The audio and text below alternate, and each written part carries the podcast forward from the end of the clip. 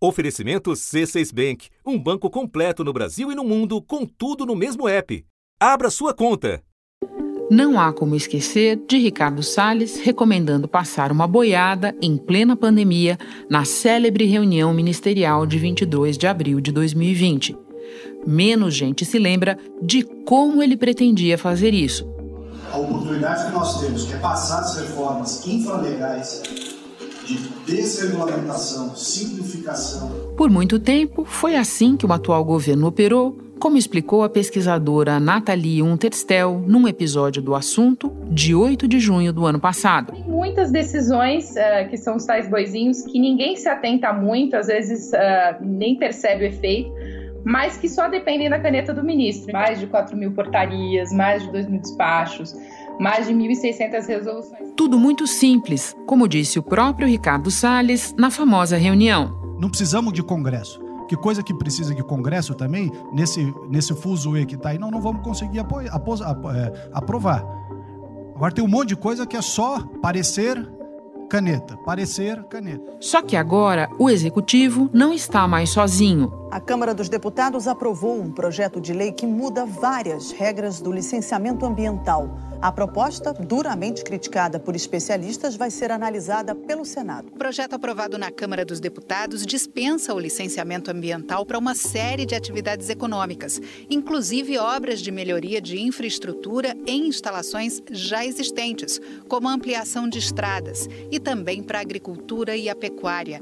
Cria a licença por adesão e compromisso, uma espécie de licenciamento por autodeclaração do responsável, e concentra o poder de decisão nos órgãos governamentais, acaba com a consulta a comunidades tradicionais sobre obras que passem por seu território. E tem mais boi na fila. A mineração em terras indígenas, que a Constituição de 1988 deixou a porta aberta, falou falta regulamentar. Regularização fundiária é eufemismo para grilagem na, na avaliação de muitos técnicos que entendem do riscado da questão fundiária da Amazônia. Enquanto isso, um cerco vai se fechando o governo americano vai solicitar o compartilhamento das investigações e das evidências produzidas no Brasil e nos Estados Unidos sobre crimes relacionados à exportação de produtos florestais entre os dois países, inclusive aquelas atinentes à Operação Aquanduba.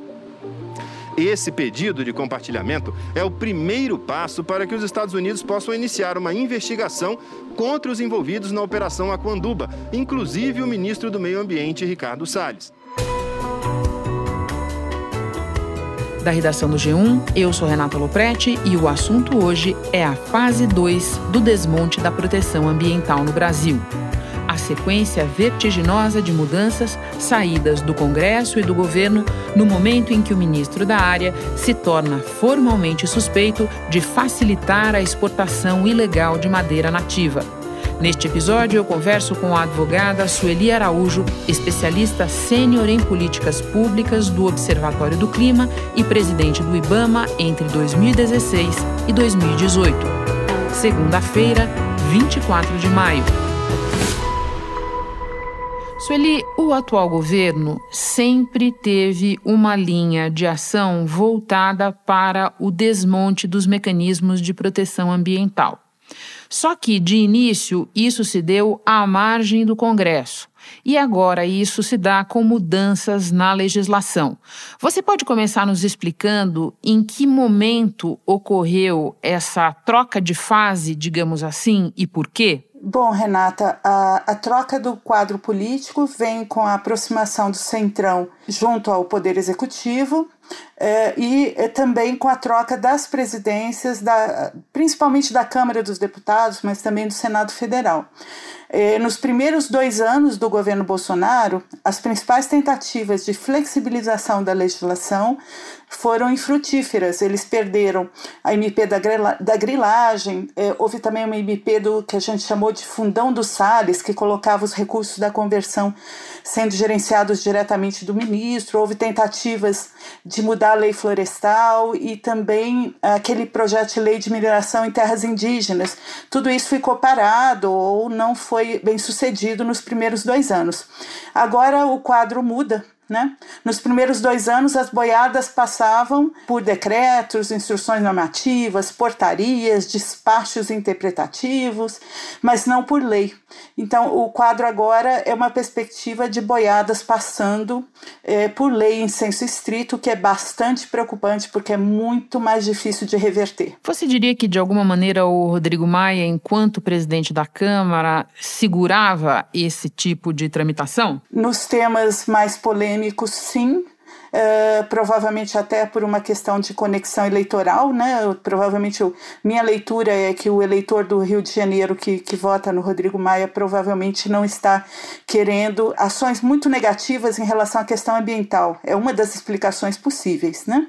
Mas ele, eh, sim, o, o ex-presidente Rodrigo Maia segurou a mineração em terra indígena. Ele falou desde o primeiro dia que não ia colocar para votar e cumpriu o prometido. Feita essa divisão de digamos assim, do desregramento ambiental, eu te pergunto, Sueli, por que, que a fase atual, por que, que mexer na legislação é mais grave? Renata, o governo reduziu o Conselho Nacional do Meio Ambiente de cento e poucos membros para 23, numa composição em que o ministro do Meio Ambiente tem controle total sobre as decisões. Então, exemplo aí de boiada é, no nível de decreto, né? Quando, vamos dizer que o, acabe o governo Bolsonaro, comece um outro governo, você, por um decreto, você recompõe o Conselho Nacional do Meio Ambiente e volta ao funcionamento que ele tinha, com câmaras técnicas atuantes, com é, técnicos realmente participando de todo o processo decisório. Na hora que eu mudo uma lei né, eu aprovo uma lei de, geral de licenciamento ambiental muito flexível, eu, na troca de governo, eu vou ter que começar uma rediscussão no Congresso com todos os diferentes atores que atuam num processo decisório como esse, né? Industriais, agricultores, toda a economia do país, né? Ambientalistas, academia, governo, Ministério da Infraestrutura e por aí vai. Então você, você é, consertar as boiadas legislativas né, da lei é muito mais complicado porque o processo legislativo é complexo. Há muitos parlamentares que votam em causa própria porque são latifundiários, porque são mineradores, porque são pecuaristas, porque são sojeiros, porque são empreiteiros. Eu não quero que atrapalhe os meus negócios. Não quero licenciamento ambiental. Não é uma coisa, mudou o governo, isso vai ser restaurado. Não vai ser dessa forma. E realmente é, é por isso que nós estamos tão preocupados tanto com a Lei eh, Geral de Licenciamento como com outros processos legislativos após essa mudança do quadro político no governo. Um dano, portanto, muito mais duradouro. Sobre o projeto de lei do licenciamento, que você já chamou de mãe de todas as boiadas, eu te peço uma rápida análise de mérito, em primeiro lugar. A Lei Geral do Licenciamento Ambiental foi uma demanda dos próprios ambientalistas muitos anos atrás é, o projeto inicial é de um, um ex-deputado Luciano Zica, que foi até secretário do Ministério do Meio Ambiente na época da Marina Silva. É, com o, o, o, trâmite legislativo nesses anos todos, os, as propostas ficam cada vez mais flexibilizadoras, mas o texto Neri Geller, que foi aprovado agora recentemente pela Câmara, é campeão absoluto. O relator Neri Geller, do Progressistas, negou que o projeto coloque em risco a preservação do meio ambiente. Nós não estamos aqui para fazer o abre a porteira, como estão falando. Pelo contrário, o nosso relatório é autossustentável.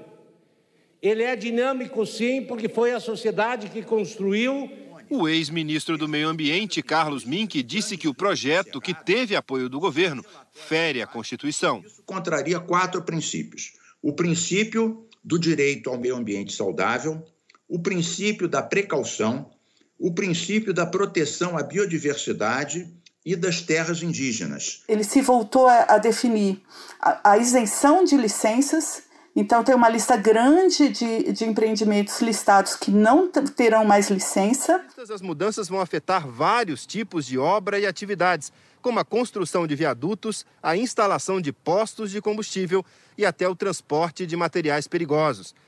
Ambientalistas temem que isso também ocorra em barragens de rejeitos, gasodutos, linhas de transmissão de energia, ferrovias, hidrelétricas e estações de tratamento de esgoto por todo o país. E quando é, é, vai ter licença, ele priorizou a chamada licença por adesão e compromisso em, uma, de uma, em um formato com uma redação que ela vai significar um mero autolicenciamento, um registro pela internet. E era essa a segunda parte da minha pergunta, que você explicasse para nós por que, que essa sigla de três letrinhas LAC é tão perigosa? A licença por adesão e compromisso, ela, tem, ela vem sendo aplicada em alguns estados, mas não na forma, e, e já dá problemas nesses estados, mas não na forma do texto Neri Geller. A LAC, ela é o único caso de licença em que o empreendedor não entrega um estudo ambiental para o órgão ambiental para o órgão licenciador. Então, ele entrega um relatório de caracterização do empreendimento, uma ficha. E o órgão ambiental ele vai dar as condicionantes, os requisitos pro, é, a serem seguidos pelo empreendedor a partir de meramente a categoria, sem olhar é, aquele empreendimento específico. Já vão estar escritos todos os condicionantes. Cabe é, discutir esse tipo de, de licença em coisas de baixo impacto, baixo risco e repetitivas que você já saiba como operar. O que, que o texto Neri Geller faz? Ele transforma LAC em regra. Tudo aquilo que não tiver significativo impacto, que requer e a rima, tudo aquilo que não requer e a rima vai passar a ser LAC. Um pequeno glossário para quem nos ouve. E a rima é a sigla para estudo de impacto ambiental relatório de impacto ambiental. Para você ter uma ideia, Renata, nós fizemos um levantamento no Distrito Federal. Nós temos hoje na Secretaria Estadual de Meio Ambiente do Distrito Federal 2 mil processos de licenciamento em curso. Desses, só 10 têm EIA-RIMA.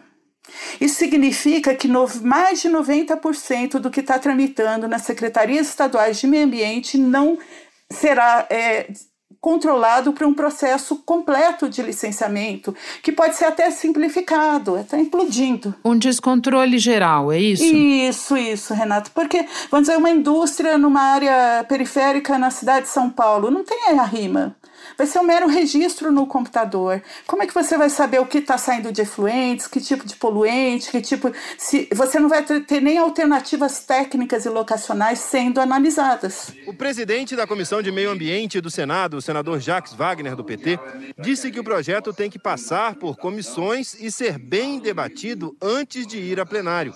Eu acho um contrassenso. Nós estamos na pandemia, correndo atrás de vacina, Aí um projeto está parado há 17 anos, o pessoal quer aprovar de qualquer jeito. Bom, você sabe que os defensores do projeto costumam dizer que ele vai reduzir tempo para a liberação dos empreendimentos, que isso é o mais importante, que hoje as coisas demoram muito. Sueli, você que é da área, Pode nos mostrar com exemplos concretos por que essa conversa não para em pé? Um que o, o, o, presidente Bolsonaro sempre cita é a questão do asfaltamento do trecho do meio da BR-319, é, a estrada que vai de Porto Velho a Manaus. Né? É uma estrada da década de 70, que foi asfaltada lá na década de 70, que hoje nem existe propriamente uh, no trecho do meio, sequer existe a estrada. O DENIT entrou com esse pedido de licenciamento para asfaltar a estrada mais de 10 anos atrás. O estudo de impacto ambiental foi rejeitado pelo IBAMA e, e a, partir daí, é, é, o DENIT nunca entregou um novo estudo, foi entregar menos de um ano atrás. E, então, o IBAMA sequer tinha a possibilidade de dar essa licença, porque o DENIT não entregou estudo. Por que, que ele não entregou estudo, Renata? Porque é muito mais barato botar a carga pela hidrovia. Economicamente, esse asfaltamento não é necessário. Você pode discutir a importância da estrada para a comunidade, para as comunidades que estão lá, isso é um outro assunto. Mas do ponto de vista econômico, esse asfaltamento realmente não é a saída. A carga vai continuar indo pela, hidrovia. E aí vem o presidente Bolsonaro, o ministro do Meio Ambiente, fala assim: há, há 10 anos, 11 anos, 12 anos, isso está tramitando. Não está. Você não tinha como dar licença sem um estudo de impacto ambiental. Ou seja, não é que a licença não sai, é que nem a etapa anterior foi feita. Isso, ela nem poderia sair. Isso, isso. O outro exemplo que eles dão é do linhão Manaus-Boa Vista. Boa Vista é, é, a única capital brasileira sem estar interligada ao sistema nacional. Tem uma situação gravíssima em termos de energia, ninguém é, é discute isso. E tem uma situação interessante. Eles têm licença prévia já há vários anos. Quando quando eu estava na presidência do IBAMA, os parlamentares e outros políticos me pressionavam e falavam assim: tem que sair, tá cinco anos, oito anos, sei lá quanto tempo esse processo no IBAMA. E eu respondia: eles têm licença prévia, ninguém nunca pediu a licença de instalação. Eu não tenho nem processo onde eu pudesse assinar a concessão dessa licença. Na verdade, o licenciamento virou uma espécie de genie, Renata. É, é, o licenciamento é culpado da falta de dinheiro, da falta de infraestrutura, de todos os problemas nacionais. Isso realmente é, é assim, um absurdo. E a solução, quando você torna o licenciamento o culpado de tudo, é afastar e aí a gente vê o texto Neri Geller, que simplesmente implode com licenciamento no país, que vai ter consequências econômicas claras. assim. Eu duvido que o país consiga entrar na OCDE, por exemplo, sem um sistema adequado de licenciamento ambiental. Mas você não tenha dúvida disso. Agora, Sueli, está claro que a Operação Desmonte não vai parar por aqui e, como você explicou, ela agora tem uma avenida pelo Legislativo. Então, explica para nós o que é que vem por aí nesse horizonte. Você já começou a falar do projeto de lei da grilagem. É o que provavelmente vem primeiro, né, depois do licenciamento. Existem textos da Câmara e do Senado e o governo está pressionando por um texto é, bem mais na linha de liberar geral para os grandes para as grandes ocupações. Na verdade, Renata, essa lei é desnecessária porque as regras para ocupações até quatro módulos fiscais elas já são flexíveis há alguns anos. O que eles querem fazer é estender as regras flexíveis para as grandes ocupações, para os grandes grileiros. É o primeiro, provavelmente, que vem na lista. É, você tem o projeto de mineração em terras indígenas, é uma demanda pessoal do presidente da República. O texto é péssimo, é um texto que vai admitir garimpo. O texto sequer fala em meio ambiente, na verdade. É, e, então, é assim, esse texto é, ele vai gerar muita reação, talvez por isso eles não tenham ainda colocado na pauta. E nós estamos vendo também começarem a surgir, é, a voltar, na verdade, a, a, a serem veiculados comentários sobre a lei dos agrotóxicos agrotóxicos. O país está liberando agrotóxicos assim a, a, todo dia, né? São milhares já no governo Bolsonaro, mas mesmo assim há, há uma perspectiva da bancada ruralista de flexibilização da legislação. Bom, o fato de o Congresso agora ostentar uma maioria que está caminhando junto com o governo nessa matéria não significa que o executivo tenha parado de é, fazer o desmonte, fazer o seu papel no desmonte. Para dar um exemplo recente, a gente teve aquelas normativas que tratam da fiscalização ambiental, alvo de muitas críticas de servidores do IBAMA. Você pode explicar que mudança foi essa e por que ela gerou tamanha reação? Bom, é uma instrução normativa conjunta, Ministério do Meio Ambiente, IBAMA e Instituto Chico Mendes, que regula a, a parte de eh, lavratura dos autos de infração e também eh, o processo sancionador. Né? Então, na, na versão original eram cinco dias, na versão que foi reformulada, dez dias, em que os fiscais estão lá no meio da floresta, eles têm que fazer um relatório super detalhado pela norma, submeter isso a, a uma autoridade superior né? E a lavratura do alto, na primeira versão, ficava subordinada à decisão de uma autoridade superior que não estava lá no meio do campo e que eh, ia demorar dias para lavrar. Então, você impedia a lavratura imediata dos autos eh, no curso da operação de fiscalização. São regras que, na visão de fiscais e especialistas, dificultam a investigação das infrações ambientais isso porque os critérios passam a ser centralizados nas mãos dos chefes. Os servidores dizem que não foram consultados e alertam que, mesmo que o agente constate a infração em flagrante, este não poderá lavrar a multa ou qualquer outro termo e sim emitir um relatório, sendo que não há prazo para a análise deste relatório pela autoridade hierarquicamente superior. Uma nota técnica produzida pelo IBAMA concluiu que o processo de avaliação de multas ambientais está paralisado. Segundo o documento, o número de processos de infrações ambientais julgados caiu de 20.773 em 2019 para 5.522 em 2020. E nos últimos dois anos, até o dia 5 de maio, o IBAMA aplicou 14.914 autos de infração contra crimes ambientais, número abaixo da média. Como é que era antes, eh, Renato? Você tem o auto de infração eletrônico, é uma maquininha que parece uma, é, uma maquininha de cartão de crédito, em que você, na hora que lavra, você já gerava o processo sancionador. Inclusive, para não ter corrupção é necessário ser assim. Você tem que gerar o, o processo e depois, se alguém achar que aquilo é inválido, que bote no processo. Não é, no meio desse, dessa. É, o momento, entre o momento de lavrar o auto e o momento de decidir, você bota alguém é, para é, é, se impor sobre os fiscais. Né? É realmente assim, é uma é uma decisão, é uma, é uma eles burocratizaram é, todo esse processo de lavratura do alto e geral o processo sancionador, no meu entendimento, Renata, para inviabilizar essa, essas autuações, porque só pode ser isso, porque é de, uma, é de uma burrice tão grande tudo que foi escrito nessa instrução normativa, que a intenção só pode ser dificultar as multas serem aplicadas. Sueli, e antes de terminar, eu quero te ouvir sobre a pressão contra servidores técnicos dos órgãos de fiscalização ambiental. Na semana que passou, servidores do próprio Ministério do Meio Ambiente e do IBAMA foram afastados dos cargos, vamos lembrar, pelo ministro Alexandre de Moraes, na decisão que autorizou a operação da PF, que tem no centro como alvo o ministro Ricardo Salles. Sobre alguns desses servidores afastados, pairam justamente suspeitas de intimidar outros servidores do IBAMA.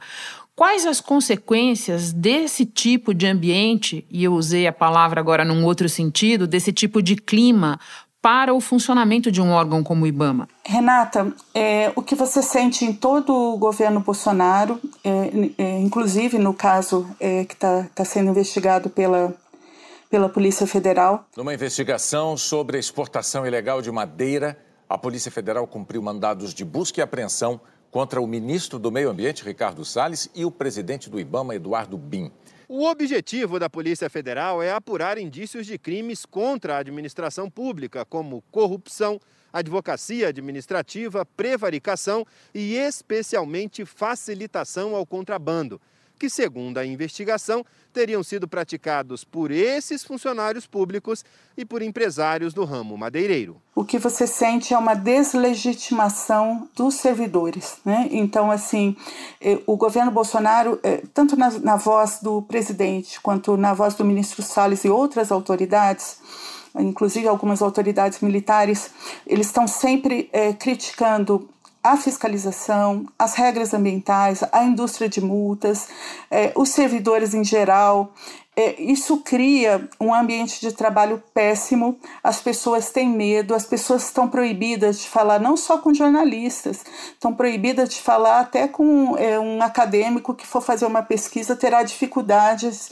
é, de, de conseguir é, conversar com um servidor do IBAMA ou do Instituto Chico Mendes. E com ameaças né, de reunir Instituto Chico Mendes e IBAMA num único órgão, é, com ameaças o tempo todo. É, é muito complicado, porque são são servidores de Estado. Eles trabalham bem, independentemente de quem está no governo, não importa o governo de plantão, é só deixar eles trabalharem, né? Eu costumo brincar que a melhor hashtag, Renata, é assim: deixa o IBAMA trabalhar, deixa o ICMBio trabalhar, não se mete, que eles vão fiscalizar, eles vão cuidar das áreas protegidas, né? Vão dar as licenças ambientais. O governo, na verdade, ele está agindo contra si próprio, porque está atrapalhando esse pessoal a trabalhar. A, a ideologia que, que esse pessoal tem, Renata, é da floresta em pé, da água limpa, do ar puro. não, não é a ideologia partidária. É, é, o próprio uso que se faz é, entre as autoridades da expressão ideologia e da expressão indústria da multa, né, Sueli, que foi adotada pelas autoridades, pelos integrantes do governo, para é, definir uma atividade que é legítima, que é a atividade de fiscalizar e, quando for o caso, multar, né? Exatamente. Sueli, muito obrigada pelas informações todas, pelos teus esclarecimentos de quem conhece a máquina por dentro. Obrigada pela participação. Bom trabalho para você. Eu que agradeço, Renata. Foi uma honra participar. Este foi o assunto podcast diário disponível no G1, no Globoplay ou na sua plataforma de áudio preferida. Vale a pena seguir o podcast na Amazon ou no Spotify, assinar no Apple Podcasts, se inscrever no Google Podcasts ou no Castbox e favoritar no Deezer. Assim você recebe uma notificação sempre que tiver novo episódio. Eu sou Renata Loprete e fico por aqui. Até o próximo assunto.